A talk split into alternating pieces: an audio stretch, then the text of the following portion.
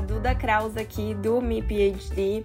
Lá no me.phd no Instagram eu falo sobre bolsas de mestrado, doutorado e pós-doutorado no exterior. É, no caso, pós-doc seria contratos, né? E hoje a gente vai falar especificamente sobre pós-doutorado, pós-doutorado na Austrália. Mas não se desanimem se vocês querem pós-doutorado para outro lugar ou até se vocês querem mestrado, doutorado, porque vários dos insights dessa conversa aqui justamente são bastante amplos, extremamente importantes para quem quer estruturar, para quem quer é, buscar alme almeja uma carreira no exterior na pesquisa, tá? Um ponto muito interessante que acho que vale ressaltar também é a importância de você demonstrar interesse simplesmente e interesse pelo tema de estudo é, do pesquisador, né, que você tem em vista, ou dos pesquisadores que você tem em vista, vocês vão poder perceber como o Danilo galgou uma oportunidade, conseguiu uma oportunidade muito que acabou mudando a trajetória da carreira dele, né? Simplesmente mandando um e-mail para um pesquisador falando sobre é, um artigo que tinha saído, sobre é, uma pesquisa que ele discordava, inclusive,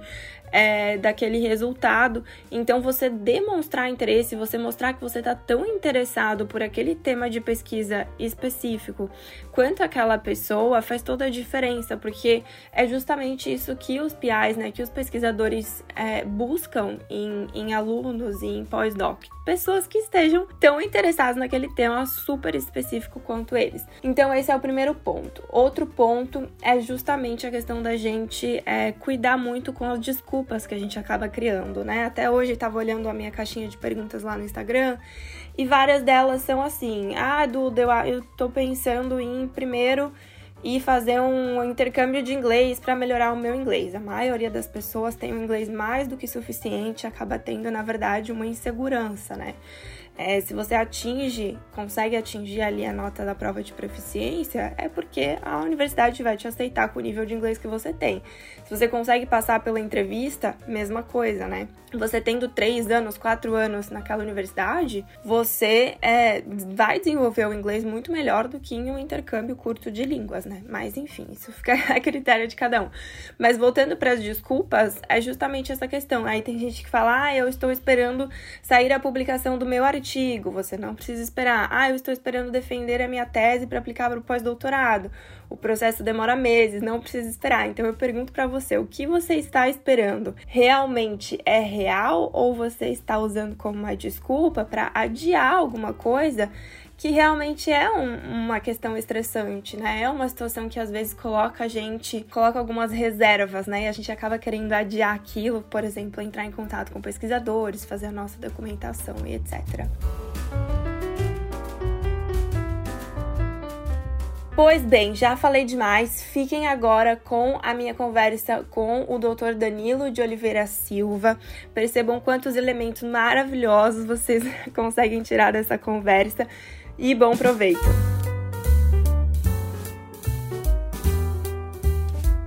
Olá! Bom Oi, tudo bem? dia, né? Bom dia, porque, meu Deus, é uma diferença de horário monstruosa. O, pois que é, horas uma são doideira. aí já na Austrália? Agora são nove horas aqui. E boa tarde para você aí, boa noite para o pessoal no Brasil. Boa...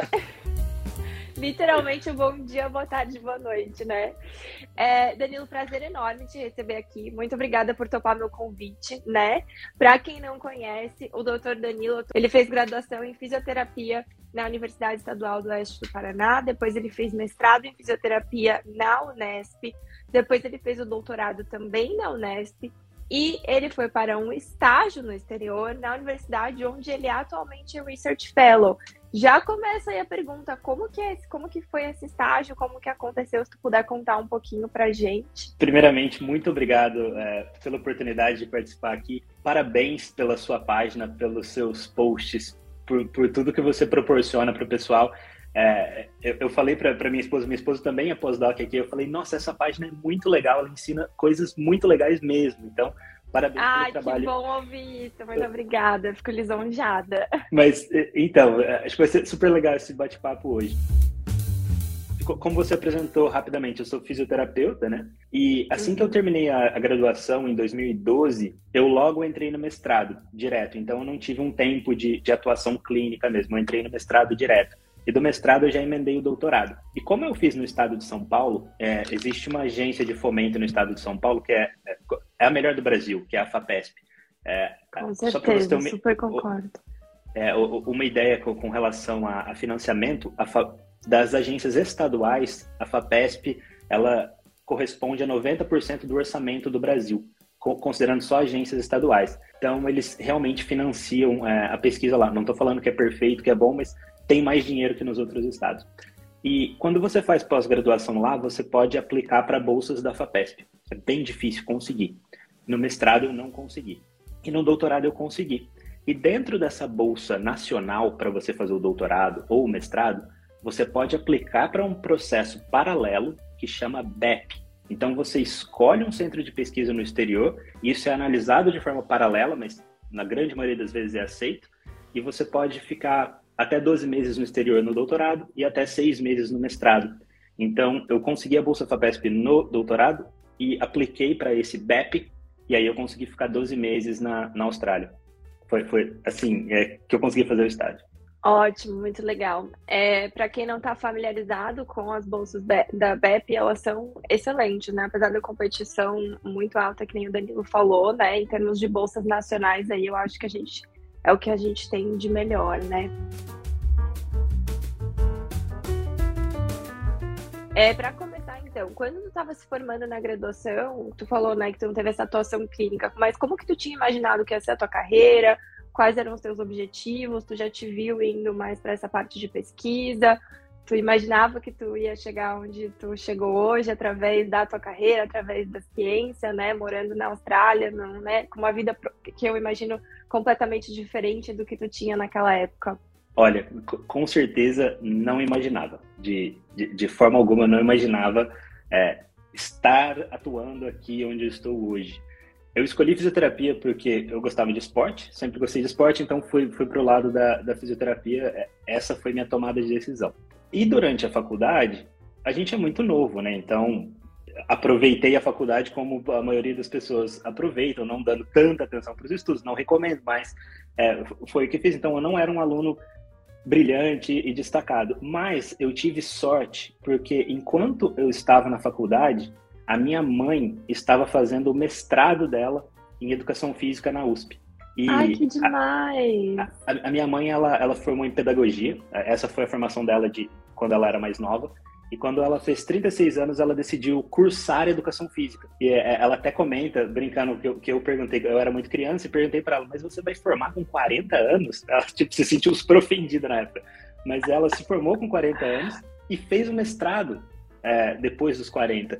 Então acabou que coincidiu e ela estava envolvida em alguns projetos grandes lá, e ela falou, Danilo, a gente precisa de, muito, de muita ajuda nas coletas de dados. Então, nas minhas férias, eu ia coletar dados na USP. E eu acabei conseguindo Ai, que incrível. In, integrar isso na minha graduação. Então, assim, foi um pouco de, de sorte barra competência, porque eu abdiquei das minhas férias e fui coletar dados. Mas para mim era tudo, tudo, festa, né? Tudo coisa nova. E a USP, uma universidade a melhor do Brasil, né? Então, foi muito, foi muito enriquecedor essa parte e eu tive esse contato prévio com a pesquisa, mas eu não imaginava que eu iria fazer pesquisa. Então, até o final da faculdade, eu já estava planejando atuações clínicas, é, é, trabalhar nesse sentido. Quando eu comecei a fazer iniciação científica com, com um professor é, de, de lá, de Cascavel, na, na Oeste, ele tinha acabado de voltar do doutorado dele na Alemanha. Então, você imagina, o professor saiu do Brasil, foi para a Alemanha, ele estava no gás, assim, eu peguei aquele primeiro ano. Então, ele estava muito empolgado. Aí ele super me incentivou, fez alguns contatos e tal. E aí acabou sendo. Eu não tive muita opção, sabe? Eu estava terminando a faculdade e eu tinha todas essas oportunidades prontas, assim, na mão, e aí eu acabei seguindo isso, mas eu acho que, acho que veio de casa. Como é bom quando a gente tem um exemplo, quando a gente também tem um incentivo ali de professor, orientador próximo, né? Infelizmente, eu acho que muita gente aqui que está acompanhando a gente, que me acompanha sempre, não tem, infelizmente. Mas aí a gente pode, né, mirar em outras pessoas, em pessoas externas, em pessoas um pouco mais distantes também, para ter essa, essa referência aí, né? E como que foi a tua decisão de ir para a Austrália, então? Tipo, tu falou que tu foi de estágio antes, né? Mas, tipo, tu tinha outras opções? Tu já tinha contato com o pessoal daí? Tu, e depois para tu retornar como pós-doc, como é que foi? Tu usou tuas conexões da época ou tu tá em outro grupo? Como é que, como é que funcionou? É, é essa é uma história muito, muito engraçada. Eu vou voltar um pouquinho para contextualizar. Como eu te falei, no começo da faculdade eu não era um aluno tão dedicado assim, mas eu fui me tornando dedicado com o amadurecimento. E eu acho que quando eu entrei no mestrado, eu fui atingindo assim meu auge de dedicação. Então eu fiz um mestrado muito forte mesmo, com, com, com muita dedicação. Então, eu, te, eu terminei o um mestrado com cinco artigos publicados como primeiro autor, o que não é tão não é tão comum, mas assim, eu me dediquei muito mesmo. E quando eu entrei no eu estava prestes a entrar no doutorado, assim, eu estava lendo demais por dentro de toda a minha área de pesquisa, entendia quem eram os pesquisadores principais, estava assim super super atualizado. Teve um pesquisador aqui da Austrália que ele publicou um artigo, uma revisão sistemática, logo depois que eu tinha publicado um artigo que encaixava muito bem com aquela revisão. Então ele colocou algumas dúvidas na revisão e um mês antes eu tinha publicado um artigo que respondia algumas daquelas dúvidas. E o meu orientador na época né, do, do mestrado, é, ele tem uma personalidade muito forte, né? Ele falou assim, ah, manda uma carta para essa revisão. E aí eu acho que esse foi meu mérito, porque ele falou para vários alunos já, ah, faz tal coisa, faz tal coisa. E ninguém acabava fazendo. Eu fiz. Eu fui lá e escrevi a carta. Falei, não, beleza. Fui lá escrevi. Eu, lembro que eu virei a noite escrevendo essa carta para revisão, tal, como meus dados encaixavam com isso, tal. E tu mandou para a quando... revista ou tu mandou para ele diretamente? Primeiro eu escrevi. Eu iria mandar para a revista a, ah, tá. a carta. Quando eu fui submeter, ó, a inocência da época também, né? A revista era paga. E mesmo carta era paga. Eu achei que carta não era paga. Então eles iam cobrar tipo 2.500 dólares para publicar uma carta. Aí eu falei, ah, cara, já era, né? Nossa! Não, não dá, não. Vou, arquiv vou arquivar a carta. Aí esse meu orientador na época, ele me disse, ah, manda um e-mail pro, pro autor, então. E aí, de novo, eu acho que é importante colocar esses gatilhos, porque o seu orientador, a responsabilidade dele é orientar os bons orientadores. Ele orientou. Eu tinha o poder de decisão de falar, ah, não, cara, nem vou mandar. Ou então, putz, não tem o e-mail do cara. Mas eu tomei a decisão de procurar o e-mail e é, ir lá e mandar o e-mail.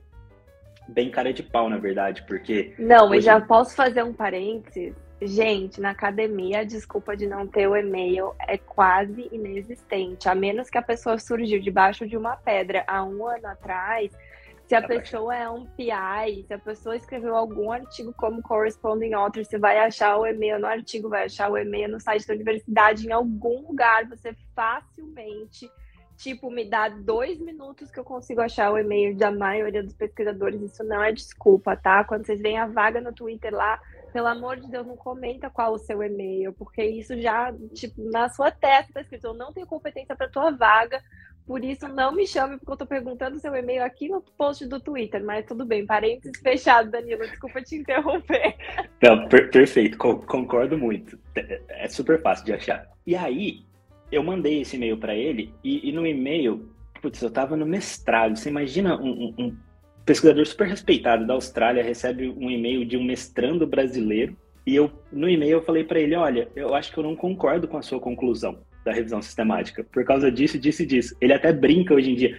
Sabe o jeito que eu conheci esse menino? Ele, ele, me, ele falou que a minha conclusão estava errada. Tipo, ele, mas eu, eu, mandei isso para ele Muito e eu acho que ele achou engraçado, sabe? Ele achou, nossa, esse menino aí me mandando e-mail. Aí ele respondeu. E aí eu continuei trocando e-mails com ele, respondendo, respondendo. E a conversa foi ficando interessante. Ele até falou assim: Não, eu gosto da sua paixão pela pesquisa e tal. Então, ele não era um pesquisador sênior aqui, ele estava em início de carreira também, por isso que eu acho que ele tinha tempo para responder o e-mail. E aí né, nessas conversas surgiu a ideia de um artigo, nessa troca de e-mails. Então, um e-mail que eu mandei uma carta criticando um trabalho dele acabou virando uma colaboração. Então eu tinha uns dados, ele entrou com uma ideia muito legal, a gente escreveu um artigo junto, isso no final do meu mestrado. Então, quando eu ganhei a bolsa no doutorado, já fazia muito sentido, porque as nossas áreas eram muito similares, a gente já trabalhava junto, então foi fácil a decisão de escolher ele, entendeu? É, é um pouco diferente da maioria da situação, uh, de todas as situações, mas foi assim que aconteceu comigo. Então eu já tinha uma pré-parceria com ele. Quando eu ganhei a bolsa, ele falou: Não, pode vir, ficar 12 meses aqui. Adorei a tua história. Não, e é sempre importante a gente, a gente dar essa, essa visão de que, né, tu não caiu lá, tipo, tu não tinha uma conexão mágica, de justamente tu que estabeleceu essa conexão é a partir do teu interesse, né? Eu acho que a gente, às vezes, subestima o quanto esse brilho no olho, esse interesse, essa vontade de, de ler, de pesquisar, a afinidade de você querer pesquisar alguma coisa que você é uma das pouquíssimas pessoas no mundo que tem tanta afinidade quanto o PI para fazer né, um é. pós-doutorado nessa área, e isso às vezes a gente acaba subestimando. Então você não precisa já conhecer a pessoa, você não precisa já ter uma, todo um histórico, você não precisa ter um PI que colabora no Brasil com a pessoa no exterior. Você mesmo, né, no seu caso, com um ótimo exemplo, galgou essa colaboração. E eu acredito que você entrou em contato também de forma, né, elegante, respeitosa e embasada, né? Porque senão não ia ter tido uma resposta, não ia estar aí até hoje, né? Tendo um ótimo relacionamento com o PI, acredito eu, né? E, e é, isso, é isso que eu penso, sabe? É, às vezes a gente fica esperando, ah, mas eu não tenho a bolsa, ah, mas eu não tenho dados. Se a gente ficar esperando aquele melhor momento, aquela melhor oportunidade, talvez nunca vai aparecer. A gente tem que ir tentando do nosso jeito mesmo, fazendo contato sem dar uns vacilos, né? Mandar um e-mail. Seja o mais educado possível naquele e-mail. Não escreve um e-mail super longo. Você dá várias dicas, isso é excelente. Então, eu estou falando, seu público já sabe um monte sobre isso. Mas seja objetivo, educado, claro, demonstre interesse. Quem, quem hoje não gosta de trabalhar com pessoas interessadas, né? O que a gente mais quer. Então, não, não precisa ficar com medo de fazer o contato. Todo mundo quer receber pessoas interessadas. Então, é, acho, acho, que isso é importante. Você tocou num ponto que é extremamente, eu adoro também. Acho que, acho que a gente precisa falar sempre que possível sobre isso. A gente sempre pode achar uma desculpa. E a desculpa vem em várias formas, né? No começo é a pessoa normalmente ela ainda não sabe como funciona financiamentos de pesquisa fora. Ela não sabe que um brasileiro pode ser facilmente contratado no exterior para fazer pós-doc, por exemplo. Aí depois a gente, conforme a pessoa vai, né, se capacitando, estudando sobre, procurando sobre, ela começa a ter outras dúvidas, tipo, ai, o meu artigo ainda não saiu. Eu vou esperar sair o meu artigo. Ai, eu ainda não me casei. Se você quiser, você sempre vai poder achar uma desculpa, né? Sim. Ah, e agora a Austrália tá com a fronteira fechada. Ah, não tá mais, né, gente? Mas um exemplo. Sempre vai ter alguma coisa que você vai conseguir colocar de barreira se você quiser, né? E acho que é muito importante isso, de primeiro a gente pesquisar se as barreiras que a gente está colocando são realmente verdades, né? Tipo, ai, meu inglês ainda não tá no nível, ai, eu não conseguiria o visto. Tipo, isso tudo, né? A maioria dessas questões são, não, são todo, totalmente infundamentadas, né?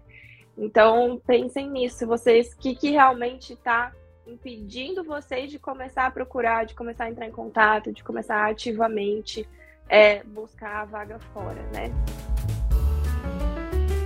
Como que foi o teu. Ah, tu já falou mais ou menos de como que foi o teu processo, né? Mas a gente pode falar do teu, da tua admissão no pós-doc, pode ser? Uhum. Teve entrevista, não teve? Como que foi o, o processo seletivo?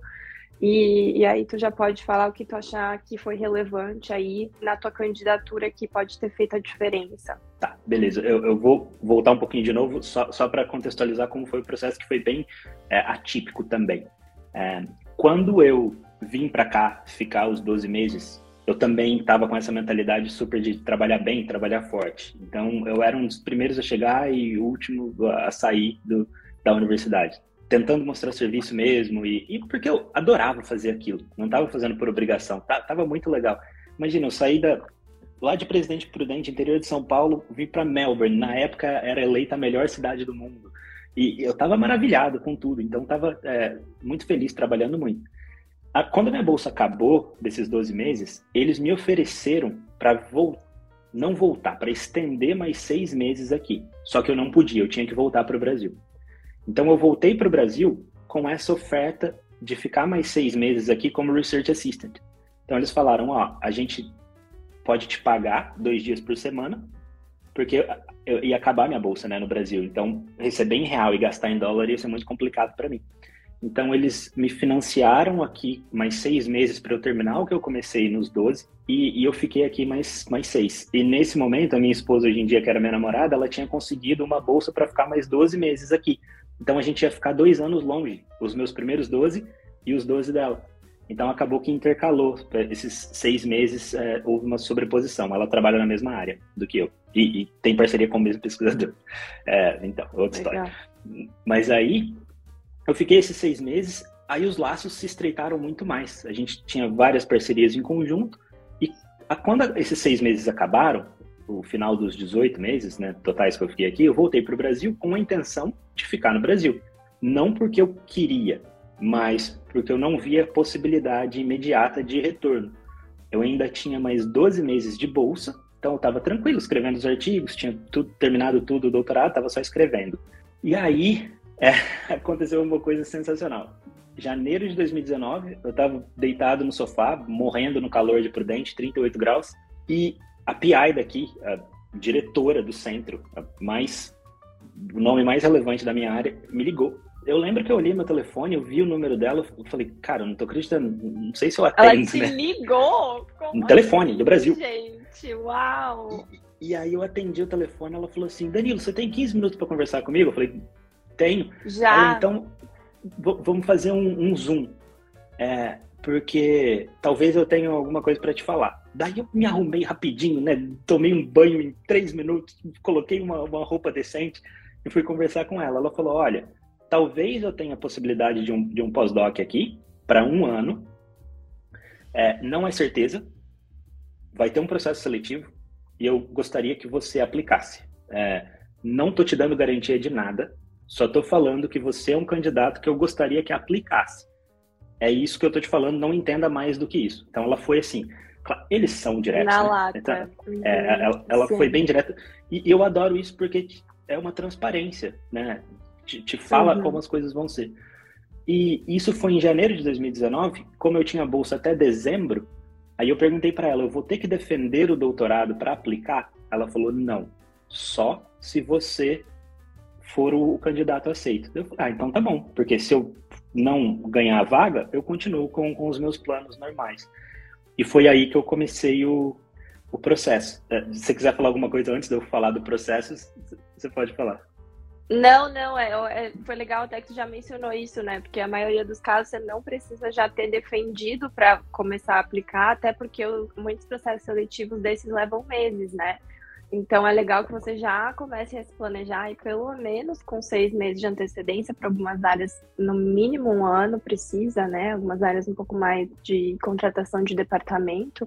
E, e aí, para que realmente você consiga. E aí é, é complicado, né? Porque tu passou essa situação, né? Ao mesmo tempo que tu tá procurando um trabalho, tu tá tentando escrever os artigos, e tu tá tentando escrever a tese, tu tá tentando sair do doutorado, que só sair do uhum. doutorado já é extremamente né, demanda muito da gente, mas às vezes é um e-mail, uma conexão que tu faz ali no meio da, do, da confusão e do furacão no final do doutorado que te coloca, às vezes, cinco meses na frente para ter o contrato de pós-doc aí antes de você ter um gap gigante de seis meses, de um ano, né? Pode continuar agora para tua contratação. Com certeza. E aí eu comecei o, o processo seletivo. Eu, eu, nasci em 1990, então as pessoas de, dessa época vão entender. Eu falo que o processo seletivo para o doutorado é igual jogar Mario no, no Super Nintendo. Tem muitas fases, ele nunca acaba. É longo. Pelo menos o daqui vai tendo fase, fase, fase. Então, primeiro foi escrever a cover letter, é, ajeitar o currículo, a carta de, de intenções baseada nos critérios da universidade. Então, o, o, meu processo foi o seguinte: a universidade, eles publicaram o, os critérios para a posição e você tinha que ir em cada um daqueles critérios para a posição. Volta. A universidade, a universidade publica os critérios, então, para a seleção. Uh -huh. Isso. E você tem que escrever como você se encaixa em cada um daqueles critérios. E é, fazer a cover letter e, e colocar o seu currículo. Então, aí já foi o primeiro desafio, né? Porque nunca tinha feito isso antes vai no Google, vê como é que faz, modelo de cover letter, é, como fazer. Porque hoje em dia, com tanta informação, não tem como você fazer a coisa errada. É só pesquisar e achar vários modelos e vai adaptando e, e encontra o seu. E aí eles demoram um tempo para analisar. eles filtram os candidatos, aí vão tendo todas as fases. Mas eu fui convidado para entrevista. Eu, eu tinha contatos internos aqui, né? Eles falaram que tinham ido cinco candidatos para a fase da entrevista. É, então, quer dizer, acho que 37 tinham aplicado, cinco foram para a entrevista. Cara, aquele momento eu já fiquei super feliz. Eu falei, meu, se eu pego a posição ou não, para mim já valeu a pena ter entrado no processo. Porque, cara, eu saí lá do interior de Minas, fui fazer faculdade em Cascavel, sabe aquele sentimento de, de brasileiro, sabe? Pô, eu tenho exatamente isso, aquela guria lá de Blumenau, lá do interior, tipo, que, né, é. não, não, nunca nem teve um doutor na família, sabe? Tipo, é, é uma sensação, é muito bom a gente olhar para trás e ver o quanto que a gente já progrediu, né? E eu tô contigo. Você passar para entrevista já é uma mega vitória, você tem que aproveitar aquilo como uma super oportunidade, né? E já ficar feliz. Óbvio, é melhor se tiver a contratação e se der tudo uhum. certo, mas tipo, cara, olha para trás ao invés de olhar para frente, tipo, para ver toda a caminho que tu já percorreu versus o que falta, né? É muito é, bom. Exatamente. E aí a, a minha entrevista, ela foi por, por Zoom, né? Ela foi online. E na época não era tão comum assim igual é hoje. Claro, já tinha, mas depois da, da pandemia, é, o negócio né, ficou muito mais é, fácil e hoje em dia é tão natural. Mas antes não era tanto. Eles fizeram quatro entrevistas presenciais e a minha foi a única online. E eu lembro que eu, eu me preparei, eu eu estava montando uma clínica na época, porque eu estava pronto para ficar no Brasil e eu queria aliar a minha clínica com a parte da pesquisa. Então eu, eu iria atuar profissionalmente. A internet estava voando da clínica, eu tinha acabado de contratar, eu fiz a entrevista na clínica. Então, eu lembro, me, me arrumei certinho, coloquei roupa certinho e tal, e fui para entrevista. Quando conectou, eu lembro que foi um choque, assim, porque tinham cinco pessoas em uma mesa oval, e eu, assim, eles colocaram o, o, o computador, aí eu, caramba, eu conhecia três pessoas do, do, do, do comitê, e esse vale um parênteses, porque conhecer a pessoa às vezes é bom e às vezes é ruim, porque fora do Brasil eles separam muito bem isso. Eles são extremamente formais e não é porque eles te conhecem que você vai ganhar a vaga. Eles vão escolher o candidato mais apto a cumprir aquela tarefa que eles almejam do projeto. Então isso, é super interessante. Eles foram bem formais no processo. Eu acho que eu fui bem na entrevista, um pouco por sorte, porque eu não sabia muito bem como funcionava essas entrevistas. E eu simplesmente fui eu mesmo.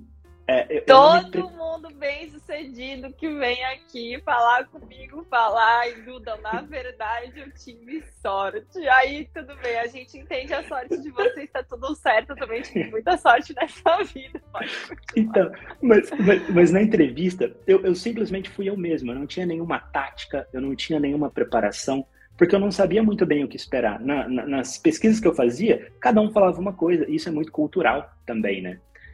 Então, eu simplesmente sentei ali e comecei a responder as perguntas, sem, sem pensar muito, com, com o coração. E saí com a sensação que eu tinha feito uma boa entrevista, sabe? É, quando você sai e fala, ah, eu acho que, eu, que não dava para ter feito melhor do que eu fiz nesse momento. Saí com uma sensação boa, tal, é, eles foram legais, dever deixaram cumprido, um ambiente, né? deixaram um ambiente leve, isso foi, foi bom. E aí, depois de uns dois meses, eu recebi a oferta da, da, da candidatura, o que foi, assim, sensacional. E aí, eu, quando eu vim para cá, conversando com as pessoas, eu, eu sei hoje em dia que na mesa final ficaram dois currículos. É, como eu, na época era uma posição para trabalhar com biomecânica, quem é, é da área da, da saúde talvez entenda, análise do movimento humano. Você precisa de muitos conhecimentos de matemática, de física, e muitas pessoas da área da engenharia vão bem nessa área também. E eu fiquei com uma pessoa muito técnica. Então a pessoa tinha muitas habilidades em, em, em trabalhar em, em softwares, em processamento de dados. Eu tenho noção dessa área, eu não sou um expert. Então a, acho que a minha vantagem é aliar a clínica com o entendimento dessa área mais né, matemática, vamos dizer assim. E é, é difícil porque a posição era mais ou menos nisso. E daí parece que teve um, uma pessoa sênior da, da, mesa que é muito respeitada, não era, o, não era o PI, mas ele falou assim, olha, você tem pessoas aqui no centro que conseguem fazer essa parte de processamento, mas é, eu acho que, que, o Danilo ele vai trazer um pouco de, de coração, que é o que, que o centro está precisando agora, de força de vontade, de trabalho. E daí eu volto nos 18 meses que eu fiquei aqui, e foi aquilo que me contratou. Não foi entrevista, não foi. É claro que tu, tudo faz parte, mas eu acho que a história me ajudou, a carreira me ajudou. Então, nunca é tarde para você dar o, a mudança na sua carreira. Agora eu vou trabalhar sério, porque isso, esse momento que você trabalha sério, ele pode comprar sua vaga lá na frente. Então, quanto antes você começa, é melhor. Então, acho que acabou que é, é, por isso que eu falo que é, é um mix de competência, sorte, tudo, tudo envolvido, né? E, e, foi assim a contratação, primeiro para um ano. E aí a gente conversa um pouco para isso, que aí depois a gente continua a história, mas foi um contrato de um ano. Legal. É, eu tenho uma pergunta só quanto à tua entrevista. Tu lembra se tu teve mais perguntas técnicas ou se tu teve mais comportamentais ou se foi um mix das duas? Foi, foi um mix das duas. É, tá. teve, teve algumas perguntas técnicas, mas não de, de conhecimento técnico. É, foi assim: você sabe fazer tal coisa? Você sabe operar tal coisa? E, e não assim, ah, qual é a diferença disso e disso? Não, não foi aquela é, entrevista com pegadinha. Eu, eu, poderia falar assim: sim, eu sei trabalhar com tal software. Esse software faz isso, isso, isso. É, eu já trabalhei assim, assim, assado, eu tive esses problemas. Seria a forma de responder melhor essa pergunta, né? E, mas não foi de conhecimento. É, especificamente. Foi de. Foi mais abrangente. Não sei se eu fui claro, mas. É, não, não. Foi, foi super claro.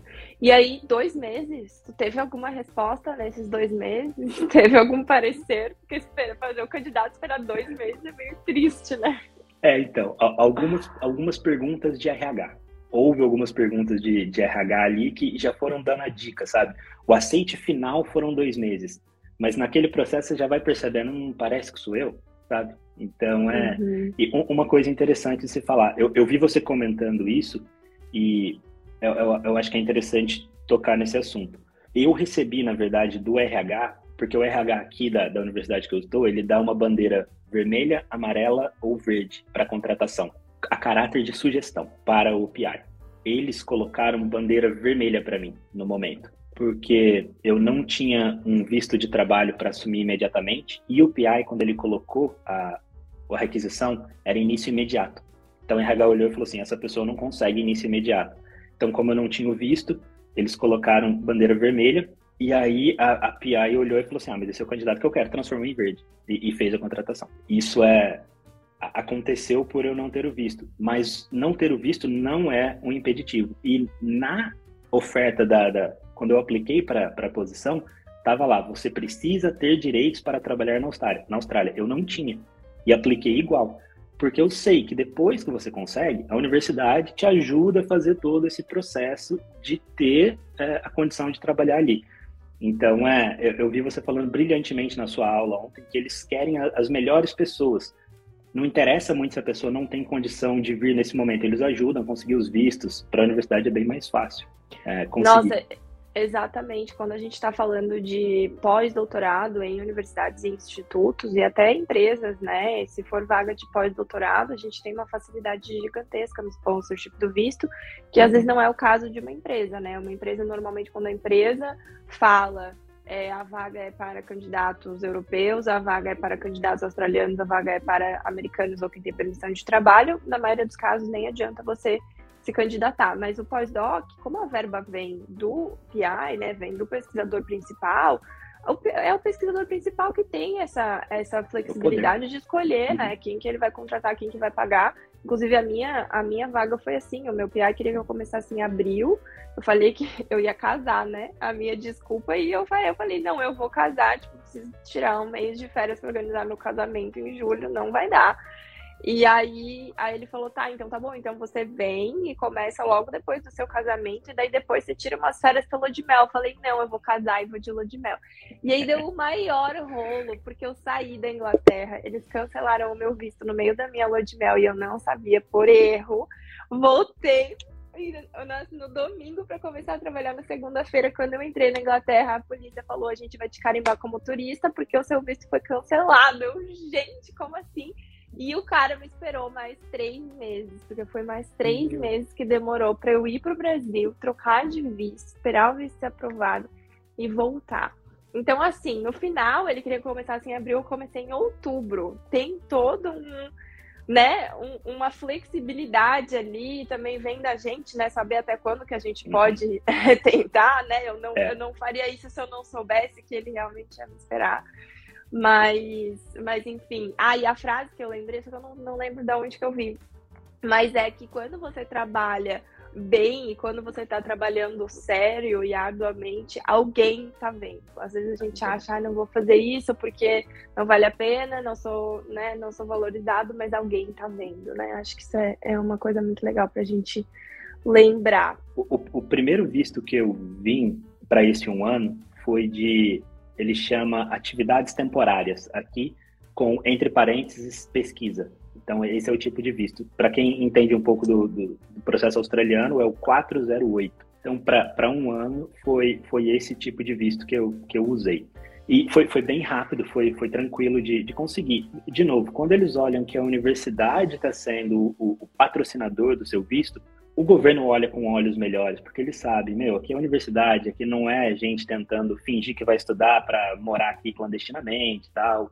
E a universidade é, tem uma credibilidade grande com, com o governo, então é mais fácil de conseguir quando está linkado com, com a universidade. Mas depois desses 12 meses que eu fiquei trabalhando aqui, é, eu tive uma proposta para estender mais seis, então meu contrato renovou automaticamente, eu renovei esse mesmo visto. Aí aquela história de pós-doc que você sempre comenta também, né? Contratos curtos, no, nos últimos seis meses você já trabalha para renovar e não no que você está fazendo, então é muito, muito doido. Mas teve outra posição aqui que foi anunciada para três anos de, de, de, de pós-doc também. E aí eu apliquei para essa, essa posição. Era, era com em outro grupo. aquela. Não, no mesmo lugar, mas dessa vez não era com essa diretora do centro que me ligou. Dessa vez era com o, o meu principal parceiro, pesquisador, que eu mandei o e-mail lá atrás. Então era uhum. dele a posição, ele conseguiu um grant e me ofereceu, não me ofereceu, né? Ele tinha uma posição de pós-doc para oferecer e várias pessoas aplicaram para aquela posição inclusive colegas, né? Muita gente que estava ali na mesma situação que eu aplicaram. Então, é, é até estranho, pra, eu imagino que seja estranho para a pessoa fazendo entrevista com pessoas que você convive ali diariamente, você tem que acabar entrevistando Total. escolhendo um, né? Mas isso me impressionou, eles são muito profissionais.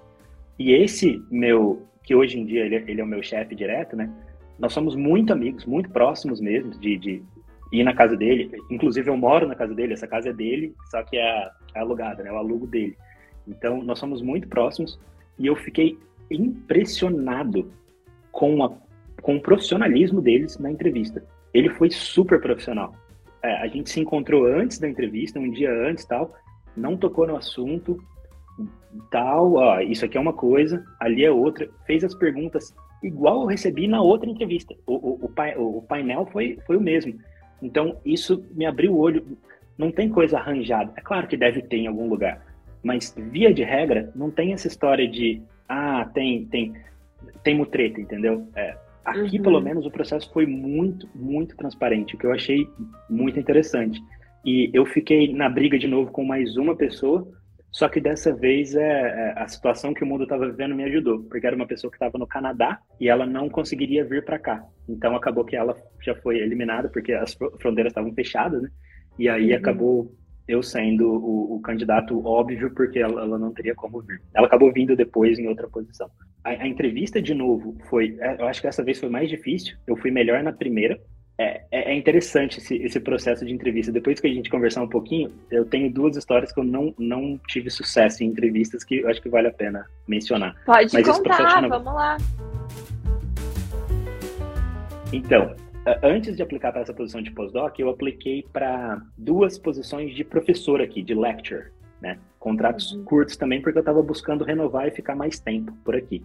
Nessa entrevista, eu falei, bom, como eu não me preparei do jeito que tem que ser na, na, primeira, mas acabei indo bem, dessa vez eu vou conversar com todo mundo que já fez entrevista, vou pegar todas as dicas e vou me preparar igual eles fazem aqui, né?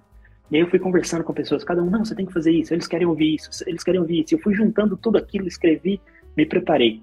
Foi uma tragédia aquela entrevista. Porque Por eu tava com tudo decoradinho, algumas coisas, tipo assim, falar do, do diagrama de Eisenhower para gerenciar meu tempo, tá lá, tava com todos esses jargões prontos e eu queria usar, eu acabei encaixando na hora errada. É, fiquei nervoso. Eu não fui eu mesmo na entrevista, eu fui um, um robô tentando falar algumas coisas. E, assim, acabou ficando uma confusão na entrevista. Eu não respondia o que me perguntavam com o que eu queria responder. Eu tentava encaixar aquelas receitas que as pessoas me passaram. E, e, e não, não, não foi legal, sabe? E até aqui tem uma coisa legal: você pode pedir feedback depois da sua entrevista. Eu não sei se é assim em todos os lugares. Então, uhum, então você sim. fala não, Sempre mas você aplica. Válido também. É, eu, eu fui para receber, aí a pessoa me conhecia, que deu o feedback, ela falou assim, ó, eu não entendi muito bem é, o que você o que você fez na, na entrevista, porque você não você não é assim e tal. Então eu, eu saí bem mal da entrevista, sabe quando você sai e fala, putz, fiz uma cagada aqui, não não fui bem. O que é normal, é, eu acho que eu cresci com isso também. E na outra, eu acho que eu fui muito humilde. E eu pedi feedback de novo. Eu, eu fui melhor na entrevista, mas eu fui muito humilde. Aí a pessoa que me deu o feedback falou assim: ó, se tem um momento que você não precisa ser humilde é em entrevista de emprego. Porque você tem que falar o que você faz. Você tem que falar o que tem de bom em você. Você não pode deixar as pessoas saírem de lá com dúvida. E se você não falar, quem que vai falar por você?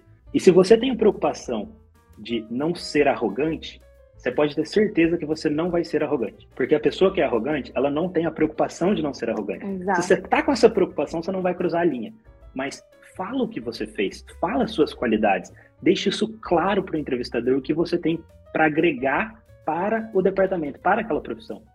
Então, isso foi um aprendizado grande que eu usei na, na, na outra entrevista e, e, uso bastante, assim, a partir de agora. Falar o que você tem de bom, isso não é arrogância, isso é um fato, né? O que você fez, o que você tem a acrescentar.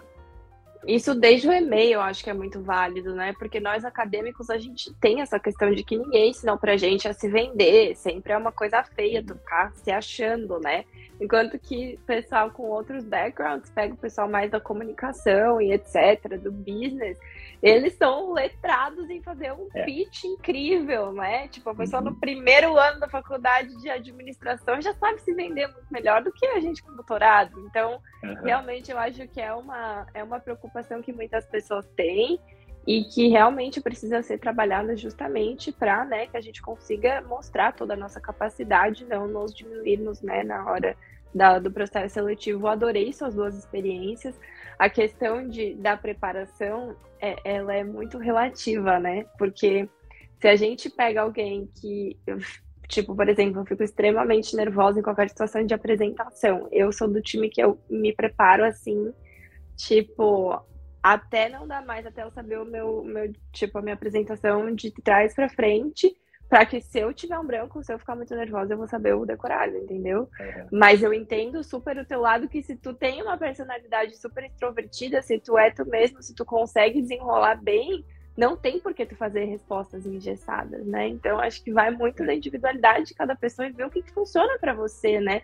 Entender na sua pele quando você está sob pressão, como é que você funciona? O que, que funciona melhor para você? Seria um repertório mais certo ou seria você realmente tentar ser você mesmo, tentar né, dar uma, uma relaxada, uma descontraída? Tem gente que é ótima em fazer piada, em trazer todo mundo para discutir o mesmo assunto, enfim. Acho que acho que isso pode ser pode servir aí para algumas pessoas que estão passando por entrevistas nesse período, que tem muita gente fazendo entrevista nesse meio.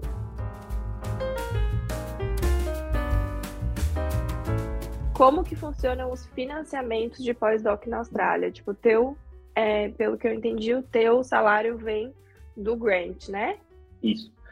Assim, é, é, é muito parecido com, com, com, com, os outros lugares. É, vem de, de agências de fomento do, do governo, agências de fomento é, privadas também, é, instituições de, de caridade, todos financiam é, a pesquisa. O meu vem de grant é, que é uma, uma associação do governo, como se fosse o CNPq, por exemplo, é, que oferece os projetos, e aí esse meu é, supervisor hoje em dia, ele ganhou um grant bem grande, E dentro desse grant estava embutido uma posição de, de pós-doutorado. Você falou isso na sua live ontem e acontece em todos os projetos aqui. Ninguém pede um projeto sem ter equipe de trabalho. Então você pede desde pós-doc até bolsa de doutorado até research assistant. Então é uma é uma linha de, de financiamento e eu sou pago por um desses grants que ele que ele ganhou e daí essa parte é, é vem para o meu salário. Uma coisa legal que acontece aqui é a universidade ela dá uma contrapartida para quem consegue financiamentos externos.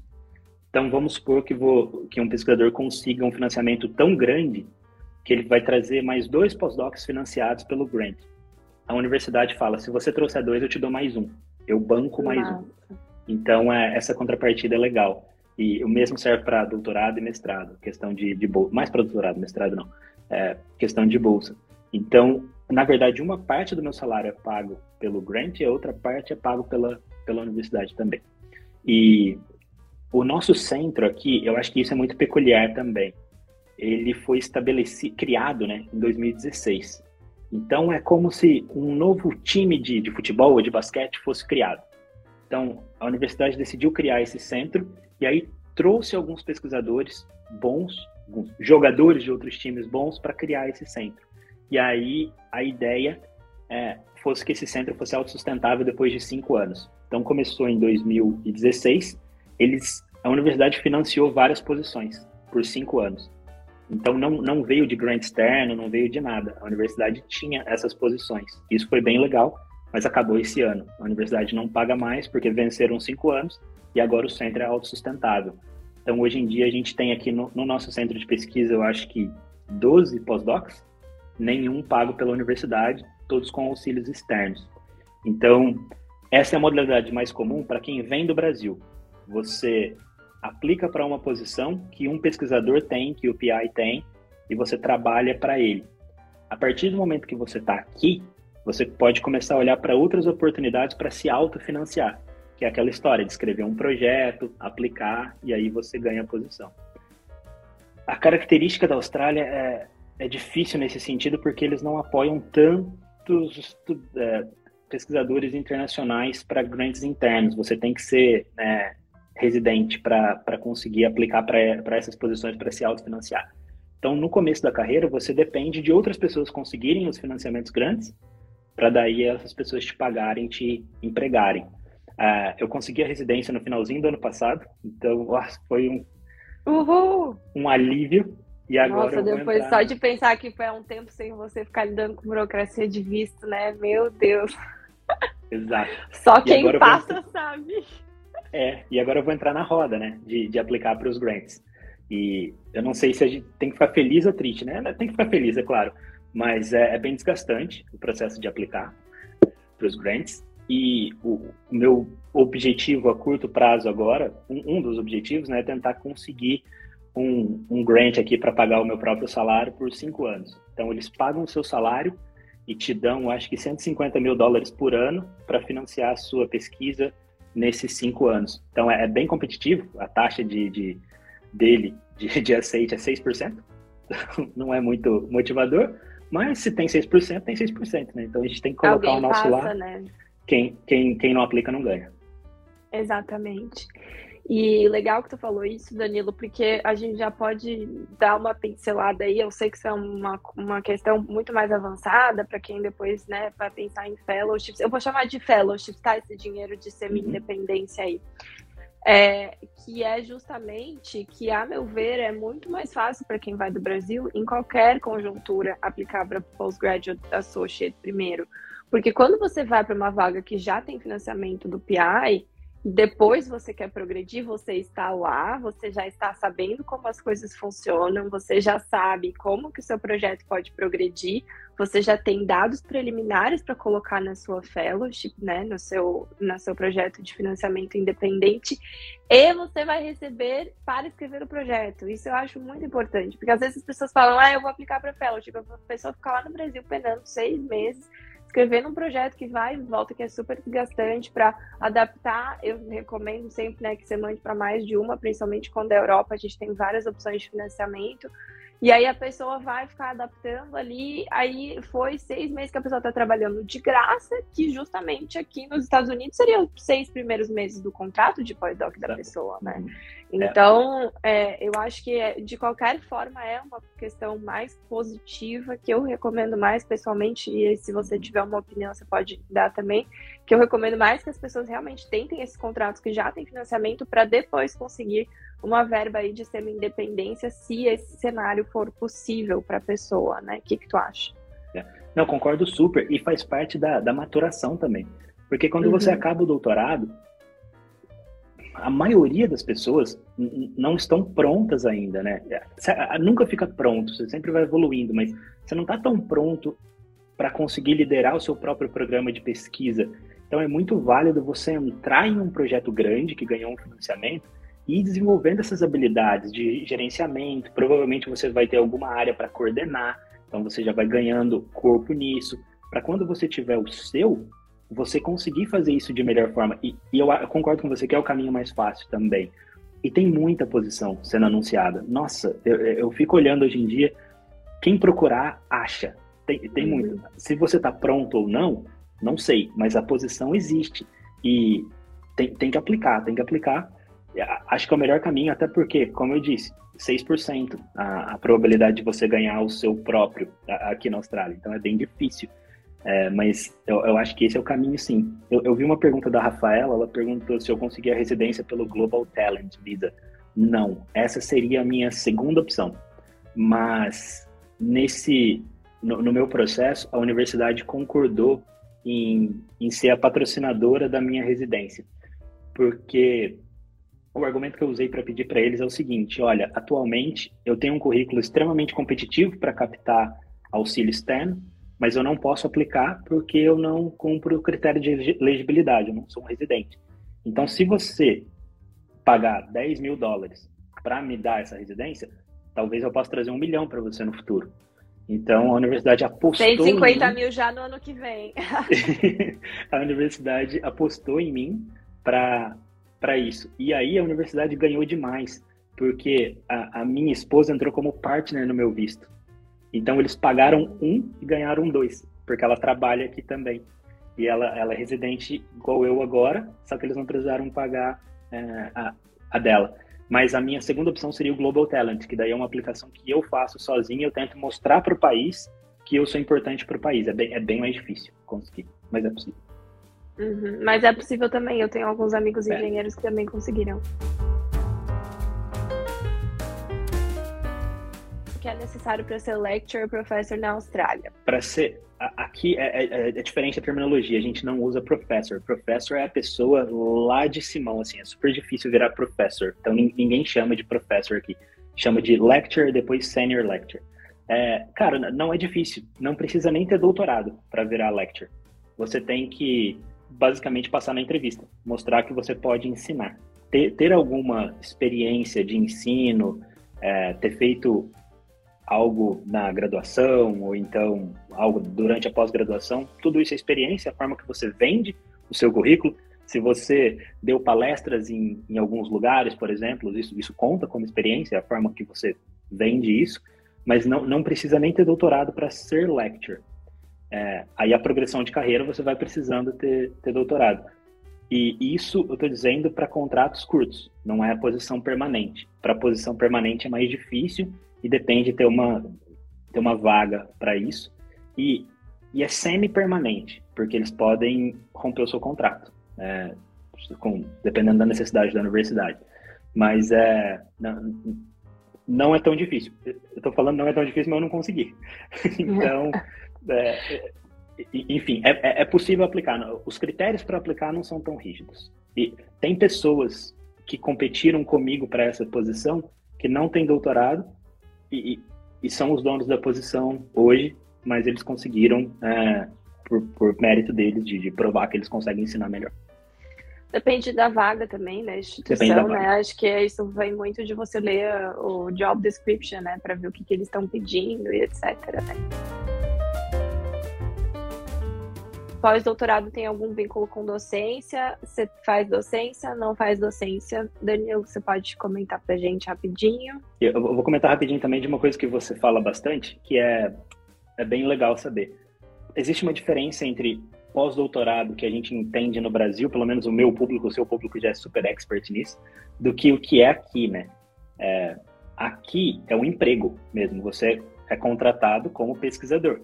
Então, por que que chama postdoc fellow, então? Porque você está fazendo isso depois do seu doutorado. Então, é após o doutorado, postdoc. Mas não é que é um pós-doutorado igual a gente entende no Brasil, que é mais ir para fora ou ir para outro é, laboratório, ficar um ano lá, aprender e voltar. Não, não é só isso, é, é, um emprego mesmo. Então a gente paga imposto, tudo, tudo mais, é contratado mesmo, é, é um emprego. E aqui não tem vínculo com a docência. Depende da, da, da, da posição, mas você é geralmente 100% pesquisador para trabalhar naquele projeto. Existe uma certa flexibilidade para você conduzir as suas próprias coisas também. Então você está trabalhando naquele projeto, mas dependendo do seu supervisor, ele deixa você conduzir o seu próprio programa. Eu, por exemplo, eu oriento uma aluna de mestrado aqui fora do projeto que me paga. Então é um projeto que eu trabalho em separado e eu oriento ela naquele projeto. Então é, mas não tem vínculo com, com docência. Legal. É, na maioria dos casos, o pós-doc fora não vai ter né, nenhum componente aí de, de ensino, de orientação, mas tem as suas exceções conforme né, o seu gosto, conforme o seu PI, né? Para terminar, duas perguntas finais. É, quais são seus planos para o futuro? Você vai, então, CPI aí na Austrália, contratar brasileiros, ótimo. É, eu, eu, eu, nunca, eu nunca fecho as portas, né? Então, eu não falo, ah, nunca mais vou voltar para o Brasil, porque a gente não sabe. Depende da proposta, depende do que, do que acontecer.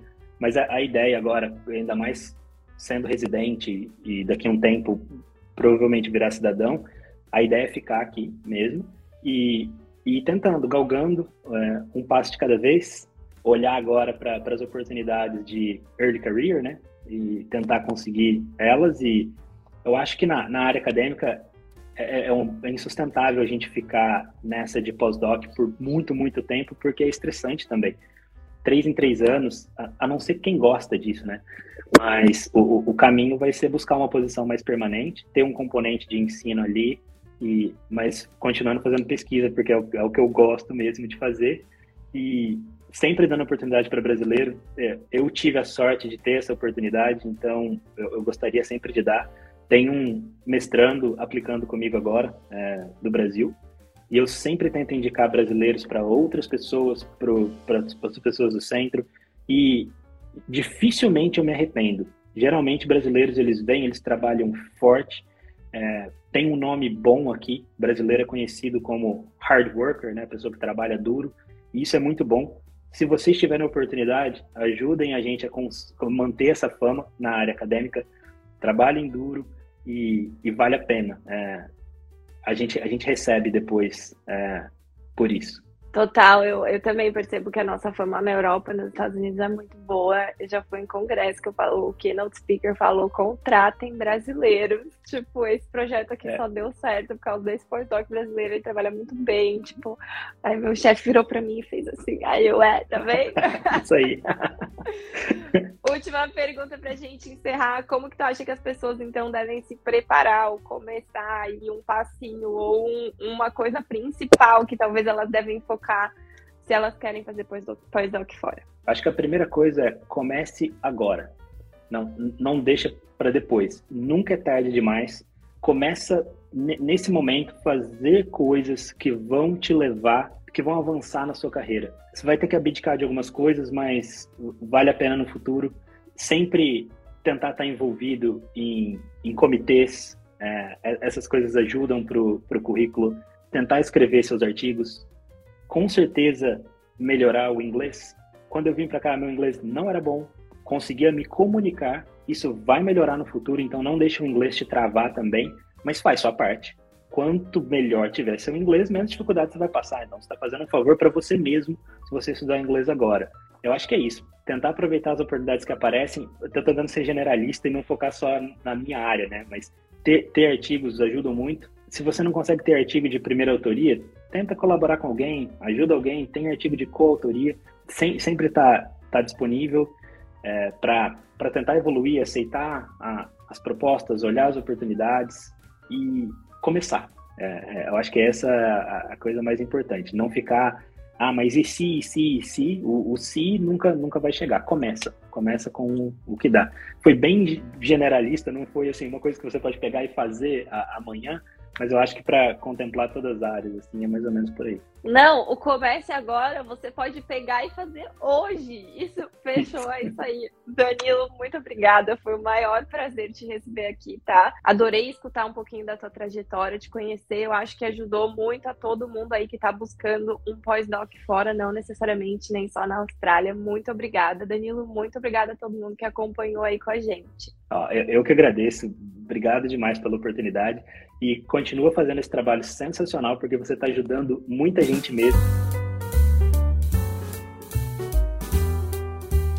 Muito legal, né? Espero que você tenha gostado dessa conversa tanto quanto eu gostei. Acho que a gente tem vários elementos aí, não só de direcionamento de documentação, mas também, principalmente, de como você conseguir ser um acadêmico de sucesso no exterior, né? Então acho que foi uma conversa muito proveitosa. O Danilo pode ser encontrado no Instagram doutor Danilo underline Silva e eu, Duda Kraus, estou no me.phd, então me conta lá no Me PhD o que, que você achou desse episódio e o que, que você gostaria de ver nos próximos.